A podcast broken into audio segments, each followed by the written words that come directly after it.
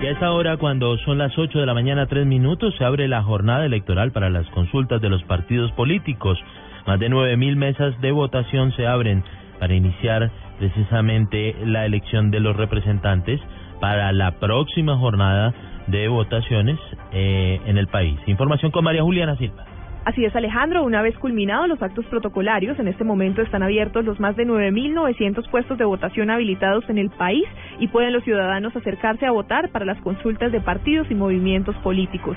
En Bogotá el acto inaugural fue en la Plaza de Bolívar y contó con la presencia del alcalde encargado Ricardo Bonilla, la secretaria de Gobierno Gloria Flores, el comandante de la Policía Metropolitana de Bogotá General Humberto Guatibonza, la registraduría y el Consejo Nacional Electoral. A las 4 de la tarde serán cerradas las urnas y se dará inicio al conteo para conocer los resultados de la jornada en la cual participan el Polo Democrático, el Partido Liberal, el Partido Conservador y el Centro Democrático. María Juliana Silva, Blue Radio.